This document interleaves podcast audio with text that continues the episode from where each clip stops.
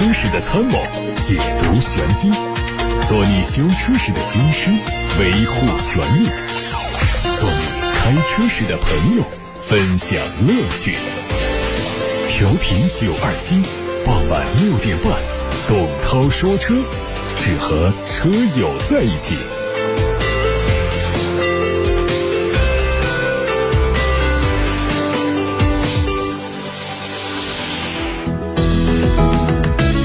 欢迎大家在下班路上听我说车，可以把选车用车的话题问题发到直播间来，我们一起讨论。八六八六六六六六正在开通，还有董涛说车和董涛说车 Pro 两个微信公众号都可以提问。先看新闻，乘联会发布了八月份前四周乘用车市场的销量数据。八月一号到二十七号，乘用车市场零售总量一百三十六万辆，同比去年同期增长了百分之六，较上月。增长了百分之三，今年以来累计销售了一千二百六十五万辆，同比增长百分之二。八月一号到二十七号，新能源乘用车市场零售总量五十四万辆，同比去年同期增长了百分之二十八，较上月同期增长百分之二。今年以来，新能源累计零售四百二十七万辆，同比增长百分之三十五。乘联会表示，由于去年八月的车辆购置税减免政策拉动销量作用放缓，而今年是正常销售时间，因此八月份的同比走势还是比较强。由于上个月当时统计有四个星期，因此上月第四周的数据会偏高。七月以来，居民暑期外出旅行热度高，文旅、就餐等服务类的消费景气度提升明显，支撑经济自发企稳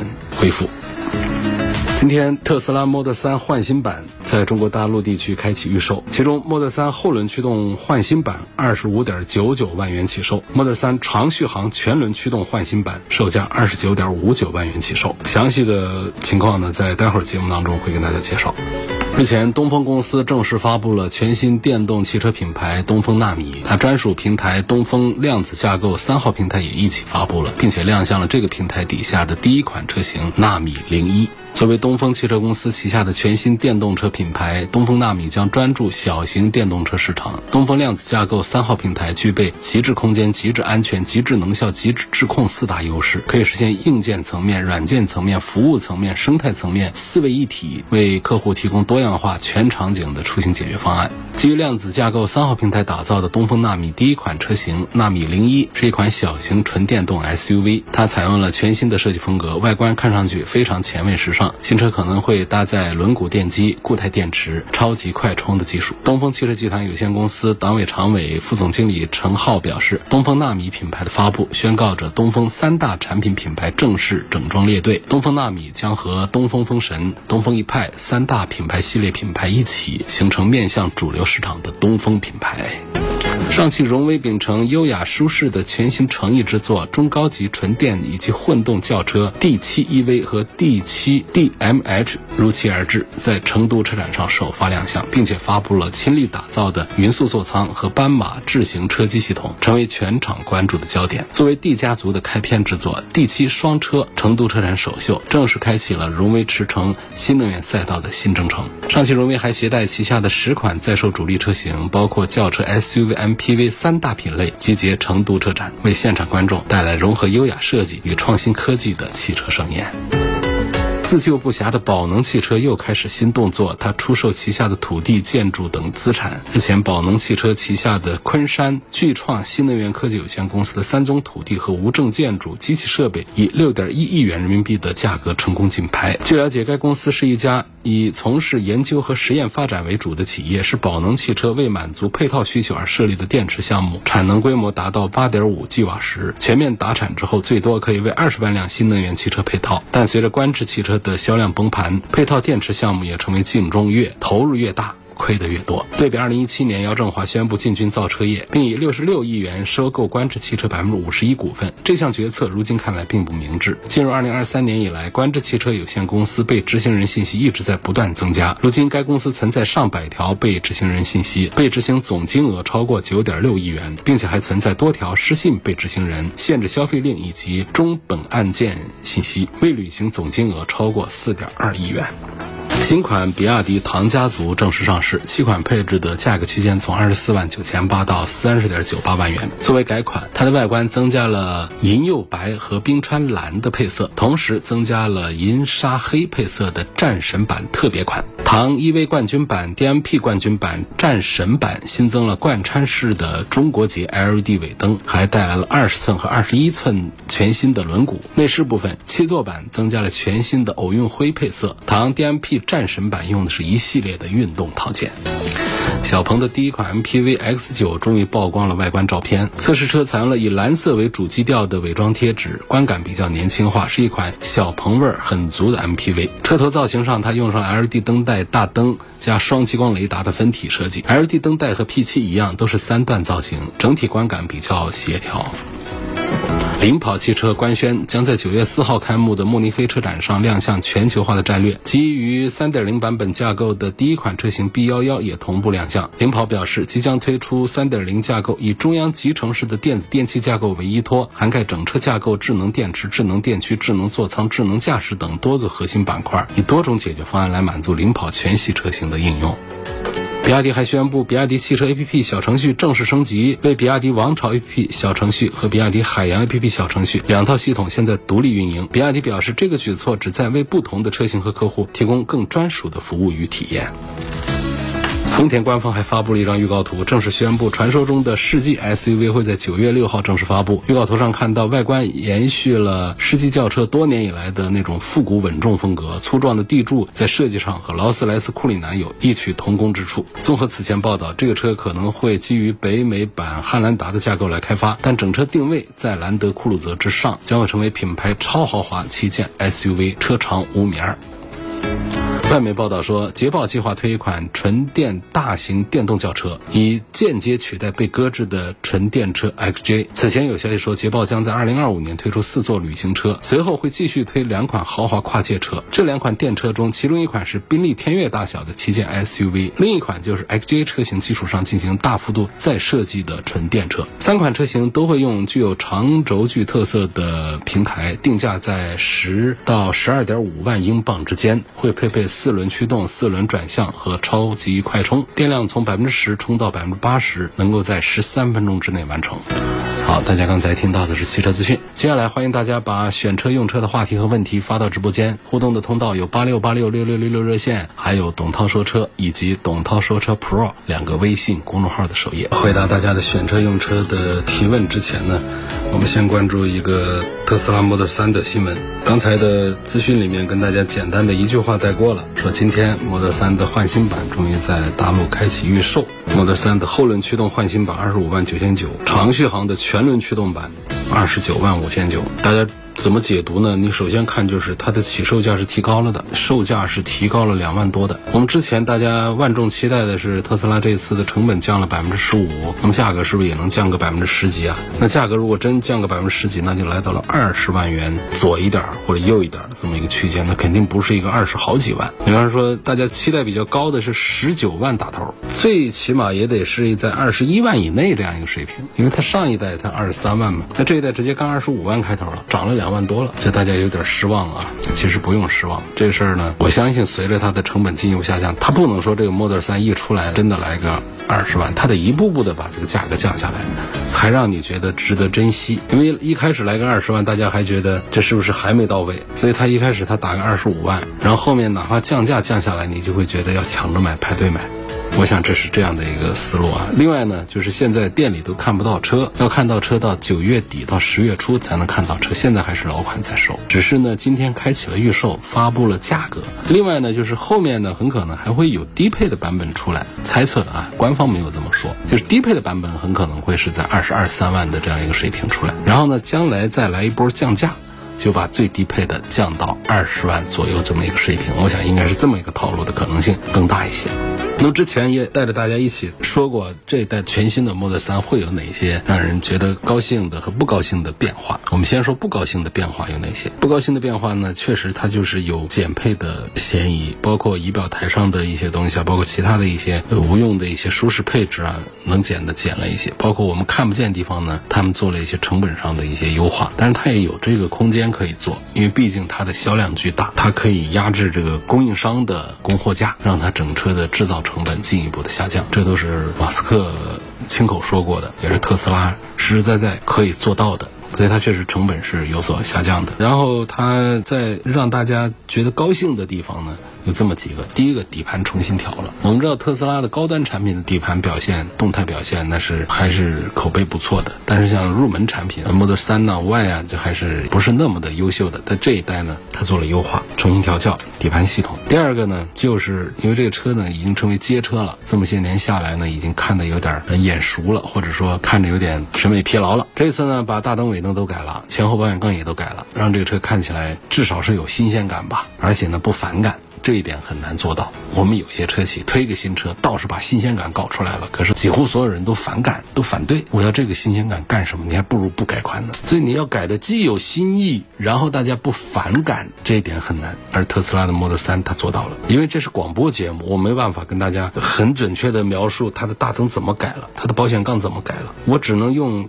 比较抽象的话来讲的话呢，它就改的更接近于那种跑车的车头车尾的印象，尤其是车头的印象。它的大灯呢没有做的那么的厚，它做的更加的纤薄了一些，细长了一些，包括保险杠的设计更加的凌厉了一些，然后风阻系数也更进一步的降低了，零点二二，这在行业里面是很了不起的水平。原来奔驰宣称自己的 EQS 就是零点二二、零点二一，已经是非常强大的水平。常见的风阻系数的话呢，一般是在零点二五往上走。风阻系数对于我们的车主来说重要不重要呢？实际上，对于电车来说是更重要的。对于油车来说，实际上也重要，但是不是那么的突出重要。因为风阻大的话呢，确实是会让我们的续航里程缩短。尤其在高速行驶的时候，它克服的最大的阻力，它的能源最大的消耗方向是在对抗风阻。是在消灭风阻。如果没有风阻的话，这车会非常非常的节能。于是，在这里我们看到零点二 CD、零点二五 CD 这之间，同样一个车，它们的油耗水平、它们的电耗水平都会区别很大。所以，我们一方面在追求电池的续航水平，一方面在减车的重量，在优化电机的转化效率的同时，如果我们有办法能够让风阻系数降低一个单位值，降低两三个单位值的话，那在这一块，它所做出的节能的贡献，那要明显的多啊。当然，这个也确实是很难啊。所以风阻系数，包括全新的轮毂啊等等啊，这方面的就是它的长续航版有七百多公里的一个最高续航。还有一个点呢，就是它的辅助驾驶。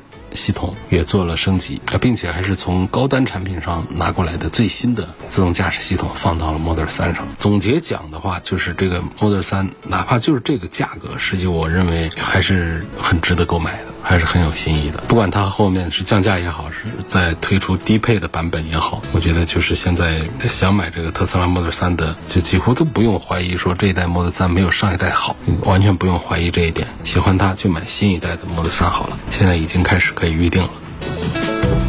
对，还有一个座椅，座椅坐得更舒服了，这一点不能忘了说了。后排还加了一块屏，就是后排的那个空调出风口那儿。中间通道呢加了一大块屏，这个车本来大家都埋汰它素，加块屏啊，它总有好处。它加了这个屏之后呢，在后排起码眼前多少有点色彩的东西了吧？要不然全是一个灰的黑的。特斯拉里头就这么个颜色。所以后面那块屏，你不管它多大个用，你平时用不用，它放到那儿会让后排的氛围感确实提升很多。它里头可以做一些车辆的一些控制，也可以有影音娱乐的这个功能。车里还加了氛围灯，就这样的一些变化吧。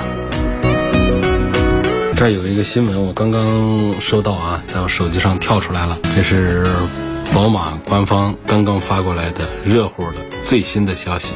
今天在慕尼黑2023国际汽车及智慧出行博览会上，宝马集团旗下的 MINI 品牌全新电动 MINI Cooper 迎来了世界首秀。这个稿子我还没看呢，我就直接上手就念了啊。作为下一代 Mini 家族首款纯电动产品，全新电动 Mini Cooper 更加清晰地凸显了品牌的精髓，就是标志性的极简设计加卡丁车般的驾驶乐趣。由此，Mini 将开启品牌进化的新阶段，向2030年实现全面电动化大步迈进。很中国式的新闻稿的开头啊，新闻稿很长，我就不往下念了。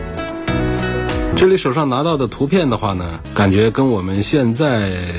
在售的这个 mini 的区别似乎不太大呀，这是一个好消息，因为很多经典的东西啊，你不要随随便便的把它给涂改了。你想象一下，就是我们那个 smart 它很受欢迎的一个单厢车的一个外观，后来改电动 smart 搞成一个四厢车之后，还有没有受以前那么的关注和欢迎？它就弱化了。而 mini Cooper 也同样有这个道理。有个网友说。途胜 L 的颗粒捕捉器是在排气管的前端还是在后端？它的八 AT 变速箱是哪里生产的？我原来听你节目说，车企倒闭后要保证配件十年，是不是有这个事儿？有这个事儿，国家有规定，车企可以倒闭，但是呢，你不能把所有的零部件通通的都处理掉了，你还得找到一个可以接待售后维修的地方来执行后面的售后服务工作。哪怕说这个执行效率不高，体验感不好，但是你不能完全关闭这个市场的售后配件供应。这是一个我们国家的一个汽车行业的一个法规。至于那个途胜 L 颗粒捕捉器呢，其实装在后端就不是个好事。那其实比较少的，主要还是大众的，其他车基本上都装在三元催化的前面，就是三元催化和发动机之间是更容易热起来排气管的这个段位，那是没什么问题的。现在的这个八 AT 变速箱就是现代自家产的，它在山东设了一个工厂，在那个工厂造的那个八 AT 的变速器。除碳用什么好？三元催化清洗剂吗？三元催化清洗剂是三元催化清洗剂，除碳剂是除碳剂，它们作用的地方不是一个地方，一个是感冒药，一个是消炎药啊。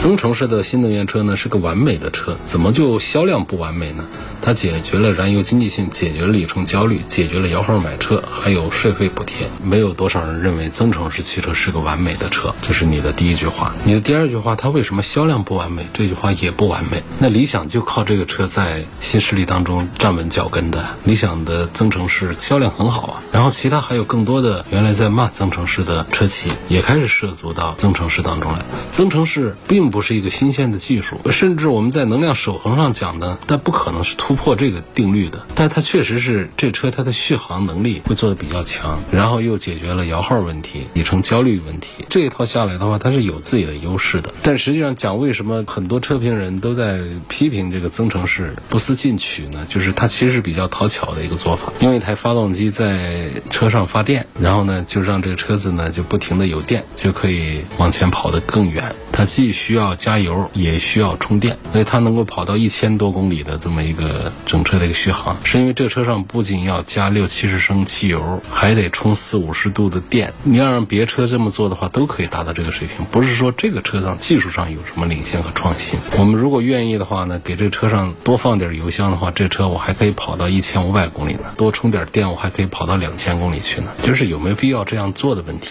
所以这个增程式呢，它是一个并不新鲜的技术。但是确实，它是一个很讨巧的一个技术。把它划分到新能源呢，我们国家讲的是什么呢？就是不管你的能源来源是哪里，讲的是驱动的时候是什么啊？你如果说是电在驱动为主，包括纯电驱动，包括以电为主的这种驱动，你看我们有一些插混车，就是有电有油，但是它是以电为主的这种，那么也可以给你发绿牌，把你归到这个新能源车上来。它这个增程式它没有什么争议的点在于，它的发动机跟这个我们车轮之间是隔离的，发动机只是发。电给电瓶充电的，它所有的动力来自于哪儿呢？就是电动机这一项。所以呢，从某种程度上讲，它都叫纯电动车，只是它的来源是不一样的。你说我们将来要做氢能源汽车的时候，也不是通过燃烧氢气，一个氢气发动机来驱动车轮，也不是，也是由氢气罐来。发生这个化学反应啊，能够让车辆发电，然后呢，让电动机来驱动我们的车辆来行驶。它实际也是一个纯电动驱动的形式，只是能量的来源呢，它就不是通过充电桩充电来了，它只是通过氢能源的反应，它来发电了。这跟我们增程式其实是一样的道理，就增程式是通过汽油机的运行来发电的。但是这个发电呢，它是不够的。你如果总是指望这个充电的话，像长途行驶啊这样的一些情况下，它又是不够用的。所以就是这样的一种情况吧。我觉得对于增程式还是插混式还是纯电式，对于我们消费者来说呢，关注这些技术其实也意义不太大。我们最多关注的是这个车辆呢，它的续航水平、它的能量消耗，然后它的安全性能、它整车的销售水平。对市场上接受度，还有价格水平是不是在我们接受程度？关心这些就可以了。因为我们埋怨说。增程式的车，它的技术并不是突破的创新的。呃，要真的有什么突破创新的话呢，它这个价格也不是这个样子。另外就是说，我们其实纯电动车在技术上呢，也没有太大的难关要攻。我们更多的是电池这一关很难突破，而增程式呢，它让电池的这个绝对的这个影响力削弱一点，其实是在扬长避短。其实这还是一个巧妙的一个打法。所以我们就算是纯电动车的技术含量也并不是太高，我们的增程式技术含量也不高。那比较高技术含量的其实是插混这个东西。插混这一套东西啊，就是一个是专利封锁比较严重，第二个呢就是我们很很难在插混上呢真正的，像比亚迪算是做的很好的，它的目前在市场上的这个口碑都比较好。但是其他的品牌想在这个插混上都做的比较优秀的话，各家都拿出了一些这样的技术出来，其实这个突破的难度还是比较大。因此我们现在讲这几种新能源当中，技术含量本身最高的，有时候甚至是技术含量虽然高，但是并不太讨好的一个技术类型，其实是插混，又费劲又不一定搞得好。而我们很多车企，不管是它是做家电的还是做互联网的，投个几百个亿就把一个纯电动车造出来，而且还做的还不错，就可见其实这一块的技术含量并不高。有个网友说，改款 Model 3终于上线了，涨价两万八，感觉性能提升不大，我估计会降价。传闻海外的 FSD 的 V 十二版把所有汽车自动驾驶的桌子给掀了，你怎么看待特斯拉的 FSD？特斯拉 FSD 是二零二一年的一个热词，当时确实让大家对特斯拉充满了希望。就目前来讲，无论是 L 三还是全自动驾驶的特斯拉的，还是在世界范围是。做的最领先的这个 FSD 呢，其实就是一个全自动驾驶了，而不是半自动驾驶。就应该讲的话，就是人可以不坐在驾驶座位上的，可以坐到旁边去的。那其实，在一些有限的道路里头呢，已经经常会有这样的车在跑了，有视频了。其实，在国内呢，也有车辆在做这个完全纯粹无人驾驶的，像叫“萝卜快跑”，就有这样的车。车上是没有驾驶员的，是可以跑的。但是呢，它在路线上是有限定的，你在闹市区你是看不到的，你一定看到的是那种测试区、实验区。在运行，而且是对社会人员都是开放的，就是你可以拦车拦下来上车，然后到站下车等等这些动作都是可以做到的。那么在八月底的时候呢，特斯拉 CEO 马斯克亲自上线开了一段那特斯拉的 FSD V 十二的这个直播啊，吸引了一千万人在线围观，一千万人在线围观，那确实是很强大呀。我们平时看顶级大网红们的做直播，看个十万加就觉得好多人了，人家这是千万加同时在线围观，直播了四十五分钟。这四十五分钟当中呢，就是他的实际驾驶时间大概好像是十九分钟，不叫驾驶啊，就是马斯克坐在车上时间十九分钟。这十九分钟当中，他只有一次干预，就是在一个繁忙的十字路口，马斯克开的这个特斯拉有点想闯红灯的意思，呃，马斯克立刻控制了车辆，就这一次。实际上。它这个如果不控制的话呢，它涉及到一个交通的违法闯红灯，但是并没有涉及到对于其他行人呐、路障啊或者说车辆的这个冲撞风险。它其实是从这个法规上讲是违规，但是它从这个路面的识别来讲的话呢，它并没有遇到什么风险。它用的是什么技术呢？就叫做一个端到端的一个大型的技术，就是一端是输入环境图像，一端是输出控制指令，中间有一个大型的一个网络。模型就是神经网络大模型，就几乎是接近人类真实的一个驾驶了。所以针对这个事情的话呢，包括这个特斯拉 FSD V 十二技术背后的逻辑呢，网上是有很多的解读的，各个方面讲。然后有一些解读呢还是比较负面的，就是闯红灯这种普遍驾驶场景当中的致命错误，这是不应该发生的。但是对于马斯克他们来说的话呢，这其实他们是看到这当中的进步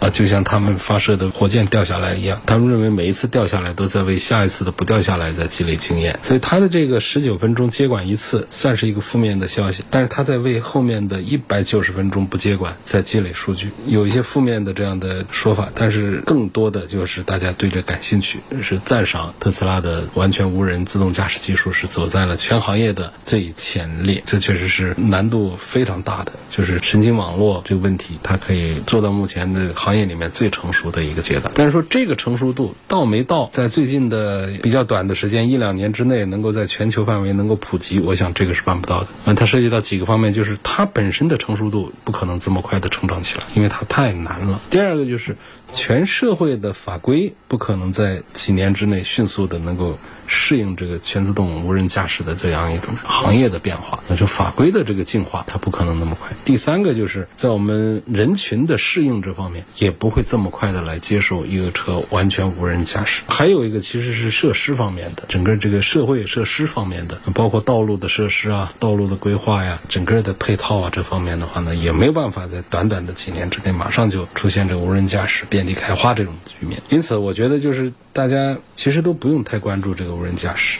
这方面的一些事情，因为它离我们还是比较远。我们看看这个马斯克他们的直播，看个热闹也就好了。我给大家举一个例子，比方说比亚迪，这是我们国内做的最好的。他过去一直和是和百度吧在合作这个自动驾驶，然后上个月刚刚传出消息，他们退出了。不玩了，为什么呢？他们的判断跟我刚才说的是一样的，当然是我也是基于他们的判断才有了我的观点。就他们认为这些年弄那个无人驾驶没对它的销量产生什么影响。一个消费者不因为这个车上有无人驾驶还是无人驾驶，有 L 二还是 L 三级别来选择买这个车，没看这些。而为了这一些技术呢，投入又特别的大，所以他们认为这个技术呢离这个市场化很远，然后离钱也很远，弄它没啥意思就不干了。当然，百度自己还在干，百度在找别家在合作在弄。就是比亚迪其实是退出了和目前中国企业当中自动驾驶技术做的比较领先的百度的这个合作是终止了的，最终的终不是中间的终。今天就到这儿，感谢大家收听和参与每天晚上六点半到七点半直播的董涛说车。错过收听的，欢迎通过董涛说车全媒体平台收听往期节目的重播音频。他们广泛的入驻在微信公众号、微博、蜻蜓、喜马拉雅、九头鸟车架号、易车号、微信小程序梧桐车话、抖音等等平台上找到董涛说车就可以找到我。下次再会。